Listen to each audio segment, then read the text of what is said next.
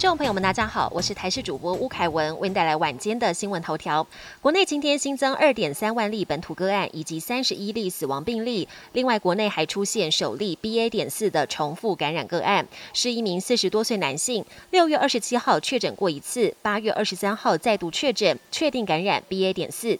根据疫情指挥中心截至到三号的统计，国内重复感染人数大约有九千多人。这些人比起从来没有染疫过的人，感染几率率会低了八成。另外，边境渐进式开放，从十二号开始会恢复美加等国和邦交国入境免签措施。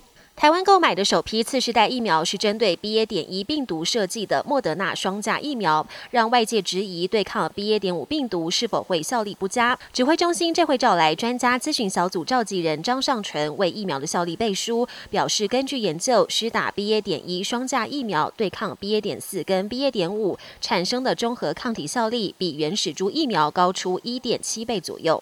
不少民众在烤肉时都可能因为太常翻面而被纠正会流失肉汁和水分。现在东海大学应用物理系教授用科学数据打破一般人的迷思。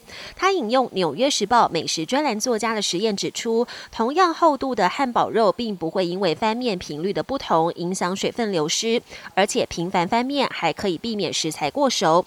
对此，有物理老师解释，因为频繁的翻面让食材受热均匀，所以更不容易烤焦，也可以。缩短烹调时间。国际焦点：中国四川省甘孜州鲁定县今天中午十二点五十二分发生瑞士规模六点八强震，震源深度只有十六公里。四川雅安市也在四分钟后传出瑞士规模四点二地震，深度也只有十五公里。之后接连传出有民众被倒塌的房屋压住，道路坍塌，土石崩落，造成至少七人死亡。中国相关部门纷纷动起来，动员超过两百多名武警官兵跟专家赶往灾区救援。印度旁遮普省的一场园游会，四号晚上游乐设施发生惊险意外，载着乘客的旋转飞碟从十五公尺的高空自由落体，没有任何缓冲，重摔地面，至少五十人受伤。根据警方初步调查，事发原因是一条履带断裂，才会让飞碟失控坠地。中国北京昨天傍晚突然风雨大作，雷电交加，甚至还下起冰雹。受到这场大雨的影响，北京首都机场跟大兴国际机场取消六百多个航班。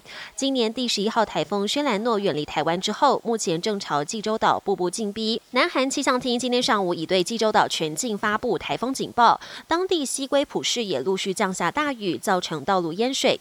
预计六号上午台风会在釜山登陆，让当地居民如临大敌。本节新闻。由台视新闻制作，感谢您的收听。更多内容请锁定台视各节新闻与台视新闻 YouTube 频道。